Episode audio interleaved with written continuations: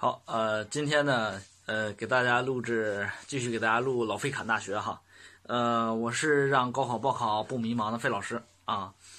前几天呢，一直以来呢没给大家录，是原因啥呢？原因是形象太 难以见人了。呃，今天呢，这个昨今天让媳妇儿把这个头发理了理，哎，我一看这技术还行哈。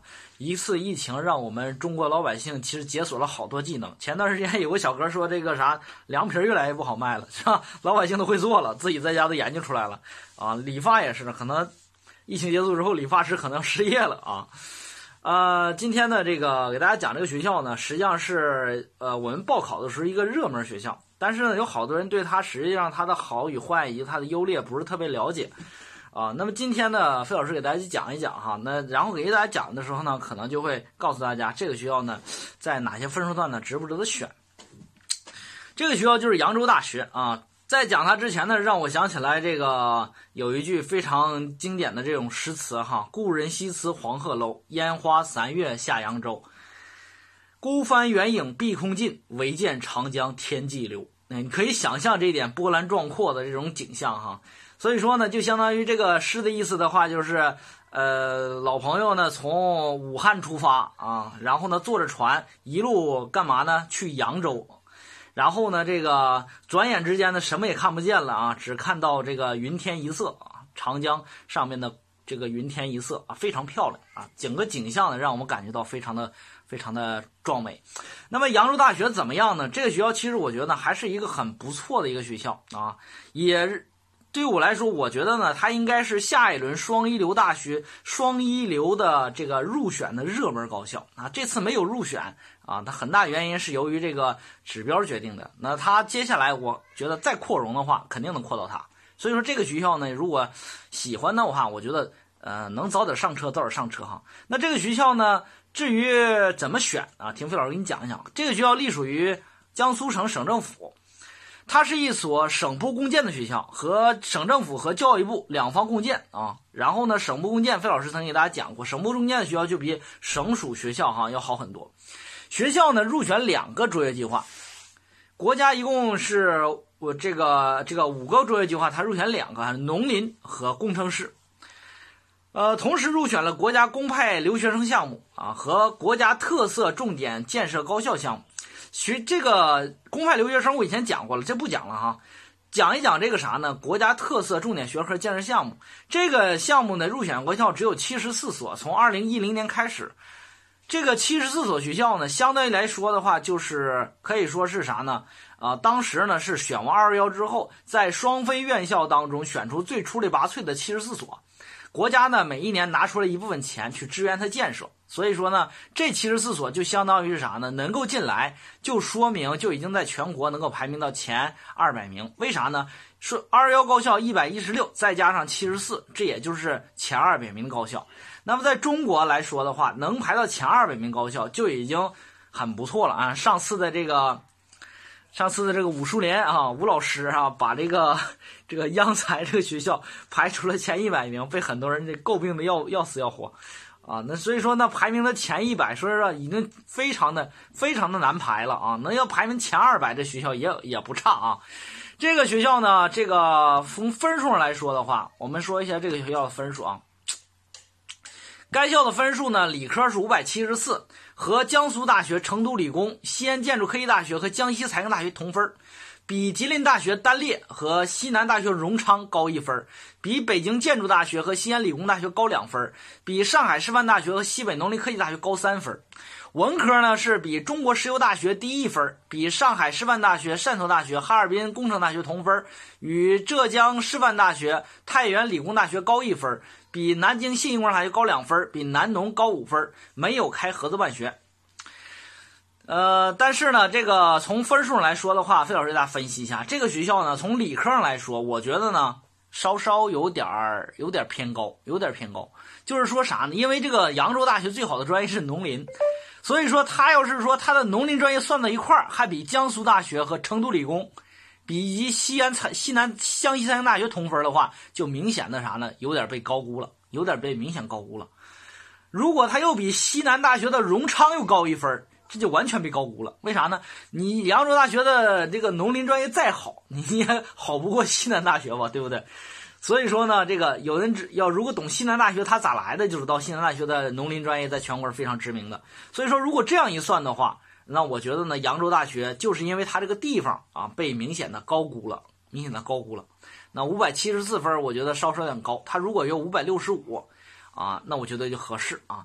那那个比比这个西北农林高三分，那就有点西北农林较高收费啊，高三分啊，那就是完全是专业的问题。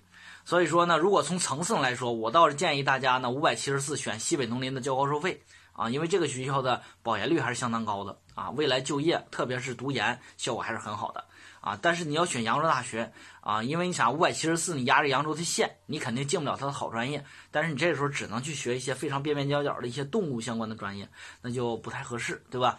那文科上来说的话，它这个分数呢，我就明显偏高啊。如果从如果从这个这个地域上来说，那么它，嗯，我觉得呢，相对来说和南信大比的话，我更推荐南信大啊。南信大这两年在入选双一流之后发展特别的快。但是如果从经管上来说的话，扬扬州大学的经管又比南京农业大学的经管要差太多。所以说，如果用这种来说的话，它比南京农业大学高五分，那这就太开玩笑了。大家要知道，南京农业大学这个学校之所以叫南农，就是因为历史的原因。但是这个学校最有特点就是它的经管非常有特色。所以说呢，你的文科要是选这个选扬大，不如选南农，非常合适啊。呃，二零一九年没开合作办学，那我觉得二零二零年它也一定一定会开，一定会开。为啥呢？因为合作办学是收学费的利器，所以说对于这种学校来说，它一定会开啊！大家翘首以盼哈。那扬大的这个合作办学要开完之后，我觉得它的分数呢，也就只会在五百五十分左右，或者五百六十左右，那这就合适啊，这就合适。那么这个学校的特色呢，要选这个学校，它最好的专业呢，实际上啥呢？是动物啊，作物学。文文科类的啊，然后师范类的相关专业，比如说汉语文学师范类啊，数学应用数学师范类啊，英语师范类啊，理学相关，水利水电啊，水利和电气，然后呢，建筑和土木工程。医学相关，还有就是它的商科，这个就是它的几大特色专业。那么有人说，老师，他这个几大特色专业有强有弱哈？对，这个学校最强的专业是在动物学、作物学，还有就是它的农学类。然后呢，其次强的是它的文科类、师范类，还有它理学类。然后呢，这个再次的是它的医学类和它的土木和水电类。那么最次的是它商科类，它的商科非常的弱啊，非常的弱。扬大的商科特别的弱，弱的是什么程度呢？它目前来讲只有工商管理和管理科学两个硕士点，没有博士点啊，非常的弱哈。呃，选这个学校呢，学经管我觉得不太合适啊，不是它的强项。那么为什么它这些专业好呢？主要来源于它这个学校呢，在一九九二年的时候呢，经过国家教委批准呢，九二年还是国家教委，不是教育部呢，批准呢。把几个学校合并了，这几个学校是谁呢？是由这个扬州师范学院啊，江苏农学院，这就是啥呢？它的农科类和它的师范类最好的来源来自这里，这是当时它两个最强的。其次呢是扬州工学院、扬州医学院和江苏水利工程专科以及江苏商业专科学校，也就是相当于是几个一二三四四个本科院校和两个专科院校一合并，成了现在的扬大啊，成了现在扬大。学校在一九八二年的时候获得了首批博士、硕士授予权。费老师不止一次讲过一九八二年这个特色敏感敏感的学这个时间。那么当时能够获得博士学位授予权，那就说明这个学校的层次很高。那这博士点主要来于哪儿呢？就是一九八二年的时候，扬州师范学院当时呢，它呢被授予首批博士学位。所以这个学校的师范类专业好，就在于这儿。大家注意了啊！你在选择师范类学校的，我都知道很多学校想当老师，在选师范类学校的时候，经常有时候会选老师，我选师范大学。然后呢，学了师范大学之后呢，就选不到好学校了。其实错了哈，你要知道这个学校的历史。有的时候我经常跟大家说，你要看历史才能看出这个学校哪儿好哪儿不好。这学校师范专业很不错啊，很值得大家去选。那么这个学校呢，升学上来说呢，扬大的目前来讲呢，它的整个校区呢有七个校区，啊，有这个荷花池和瘦西湖，呃等七个校区。就有点碎啊，这个学校有点碎。就你到了扬州大扬州之后，你问老师这个，哎，我说哥们儿，扬州大学怎么走哈？到处都是，为啥呢？七个校区特别的碎啊，这就跟吉林大学在长春一样的一个道理哈。整个一个城市就是一个大学啊，就这个道理。该校呢，目前来讲呢，每一年毕业呢是六千多个人，一九年六千三百个人，女孩子多于男孩子哈。然后呢，有一千七百五十个人选择了国内升学，升学率呢达到百分之二十七。那从这样点来看的话，它的这个这个考研氛围还是不错的啊，就是比较适合升学、比较适合考研那个学校。啊，前两天费老师给大家讲的上海几个学校都不太适合考研，那这个学校杨大就比较适合考研啊，保研率是百分之六啊，留学生二二百九十个人选择出国留学，那所以说这个学校呢是一个呃是一个比较适合考研的一个学校。那么就业上来讲呢，其中呢有五千个人选择了直接就业啊，就业率达百分之九十八，其中百分之八十人留在了江苏省。那么留在江苏省的城市当中呢，扬州、苏州和南京排名前三名。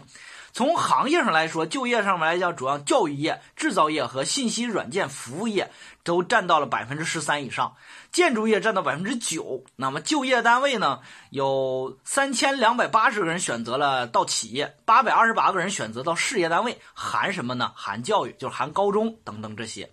那毕业后的工资水平呢？平均水平在六千到七千啊，毕竟呢，江浙沪那边工资要高一些。百分之六十五的就业产生于学校组织的校园招聘会啊。从这个来判断的话，我觉得扬大呢整体的这个办学质量，从它的考研和它的就业来说，都属于说。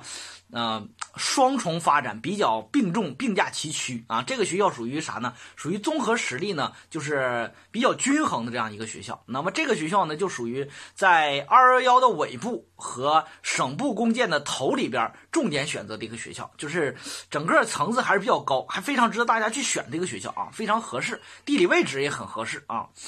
然后呢，这个学校呢，从未来判断来说呢，目前来讲，多个榜单把它排入了前一百，我觉得有点开玩笑了，就是中央财都被排到了第一百名以外，你说你被排前一百就有点开玩笑了啊。